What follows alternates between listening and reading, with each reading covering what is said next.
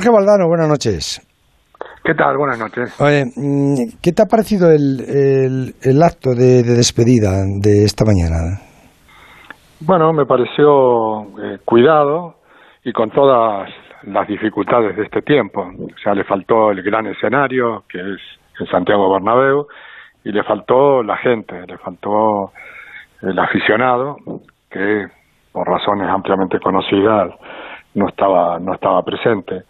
Eh, sin embargo, eh, yo creo que el acto fue cuidado, el Real Madrid sabe hacer esta, estas cosas, mucho más medido el discurso de Florentino, por eso leyó, estuvo cariñoso, elogioso, agradecido al, al jugador y más emocional el discurso de Sergio, porque es el que se iba y porque al parecer el desgaste de esta larguísima negociación, bueno, le dejó algún mal sabor que eh, al final terminó contando con, con su naturalidad y con su sinceridad habitual. No, y porque es el que ha tenido que pasar a la, a la sala de prensa a contestar preguntas, ¿no? Florentino las preguntas. yo creo, yo mm. creo que, que, Florentino ha hecho muy muy bien en, en no participar de la conferencia de, prensa. Claro, que, si, no, si no entra en un debate. me parece que era lo más sano que, que se podía hacer en, en estos momentos, porque si no, eh, tarde o temprano iban a chocar los distintos puntos de vista sobre temas puntuales, ¿no? Los dos yo creo que estuvieron contenidos en, sus discursos, efectivamente lo has dicho tú, porque Ramos quiere volver eh, y Florentino porque no se puede permitir eh, otra despedida como la de Zidane y además como la de Casillas. sí, y además porque los dos son muy madridistas de verdad, o sea, eh, más allá de la relación que exista entre ellos, que puede ser más o menos afectiva, lo cierto es que los dos son parte muy importante de la historia del Real Madrid de los últimos 20 años. Jorge, tú que has negociado con él muchas veces, has sido director deportivo, has hecho fichajes, con él fichas a Zidane, con, con él eh, con él fichas a Beckham. ¿Cómo es Florentino en las negociaciones? Bueno, cuando algo le interesa, cuando algo es estratégico, eh, es muy generoso eh, y, cuando se planta, se planta.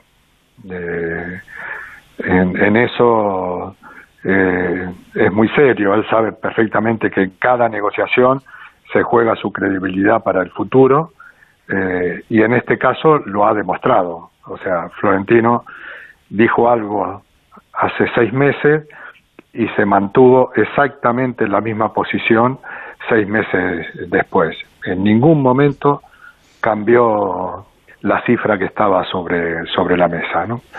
Eh, bueno, es su, su, su manera de, de llevar el, el club, eh, en donde es una autoridad indiscutible. O sea, ¿quién es el que manda en el Real Madrid? No es ni el entrenador ni ningún jugador, es Florentino Pérez. Y, bueno, esa es su manera de, entender las cosas. ¿no? Pero tú que, que has visto negociar, por ejemplo, eh, el fichaje de, de, Cristiano, digo Cristiano, de, Ronaldo, de Ronaldo Nazario, ¿no? que lo viste aquella noche hasta el, hasta el final, es duro, es frío, aguanta hasta el final, eh, es peligroso regatear con él.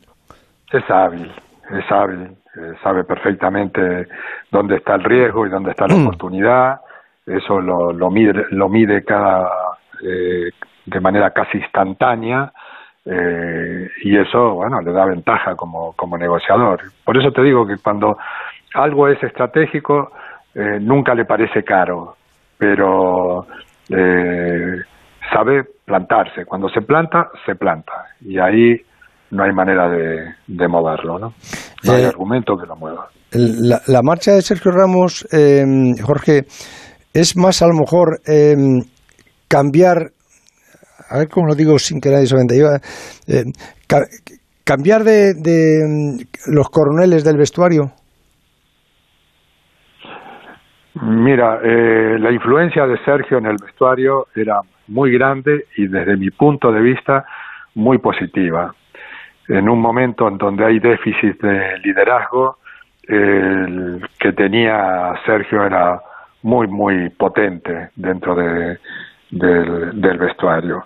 Pero su influencia también la llevaba al campo de juego, donde era una fuerza espiritual. Lo que ocurre es que en los últimos seis meses todo lo que ocurrió ocurrió contra eh, Sergio Ramos.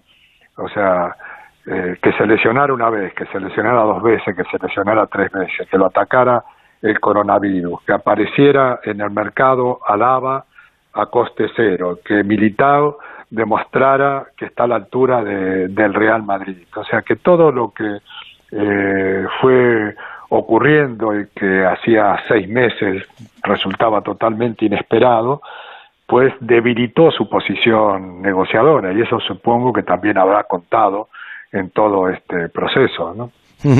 de, em, de todas maneras, posiblemente eh, si, si, no quisiera, si, si, no se pretendiese cambiar de coroneles, ¿no? quitar el, el poder de, de, Sergio Ramos en el, en el vestuario, eh, Florentino habría cedido. Pues yo no, no, no conozco la intrahistoria, o sea, no, no, no te puedo, no te puedo contestar. De todas formas, hay que decir que Sergio Ramos tiene 35 años y que en el fútbol, como en la vida, las cosas empiezan y terminan. Y, y bueno, eh, no hay una manera sana de despedir una leyenda. Es eh, casi imposible que una leyenda eh, se vaya de un club sin que existan algún tipo de, de tensiones.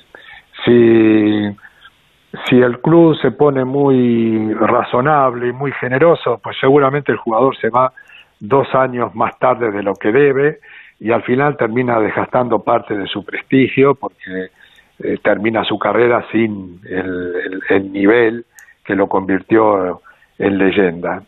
Y si se va antes, pues también nos deja la, la sensación de que su marcha es violenta, que no es justa, bueno, pues eso siempre queda como, como en el aire, ¿no?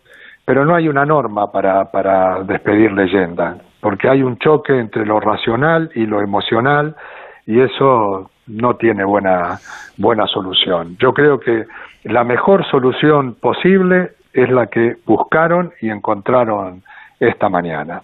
Dos personas amables que trataron de no mostrarse agresivos en ningún momento y que con esa contención le hicieron bien al club. Bueno, eso es lo máximo que se puede pretender cuando uno está despidiendo una leyenda. Mm, porque evidentemente es una leyenda. Posiblemente el mejor central que ha tenido el Madrid. Sí, lo hubo grandes, lo hubo grandes y muy buenos, ¿no? Pero por, por trayectoria, por títulos levantados, por la autoridad, por el protagonismo que tuvo. Sí, desde Benito, de Felipe, Santa María, todos los que ganaron las Copas de Europa. Hierro, Fernando Hierro. fundamental ya en la época moderna. Sanchís, Hierro, son centrales de primerísima categoría, pero es que este ha sido un jugador que 10 años seguidos estuvo en el equipo ideal de FIFA como primer central, o sea, eso eh, es imbatible, o sea, son 10 años seguidos, eh, es muy difícil conseguir algo de ese tipo. Y además levantó cuatro champions que, que, lo colocan en el, en el club, en, esos lugares de honor que, que, tiene muy pocos, ¿no? De todas maneras, evidentemente, eh, Sergio, René, su representante, han forzado la máquina hasta el final, porque claro, si vas, si vas esta semana y dices, venga, va, que acepto que acepto el año de contrato y, y, que, vamos, que firmas ya lo que sea, pues, pues eh, evidentemente es porque no tienes nada mejor. Con lo cual... Bueno, esa, esa, esa es la, la diferencia entre las dos partes negociadoras, digamos. Eh, Ramos ha cambiado de, opinión en el camino y Florentino se ha mantenido siempre en el mismo lugar, ¿no? porque Ramos también dijo en aquella ocasión, y además hoy lo reconoció, que le pidió a Florentino que programara la próxima temporada sin él. Pero bueno, eso es una ruptura de la negociación, ¿no? Eh, una, una manifestación de estas características. Pero bueno, la intrahistoria no la, no la, no la conocemos, pero esas negociaciones que se hacen tan largas, al final, bueno, dejan eh, alguna cicatriz, ¿no? ¿Y dónde le ves, dónde le ves tú a Sergio Ramos ahora? Bueno, tiene muy pocos equipos, todos muy grandes. Eh, se me ocurre el Manchester United, que no le vendría mal un central, el Liverpool también podría ser un buen candidato, eh, el Paris Saint Germain está buscando central de un central de, gran categoría. Lo que seguramente va a tener que revisar eh, Sergio son las cifras, son sus pretensiones.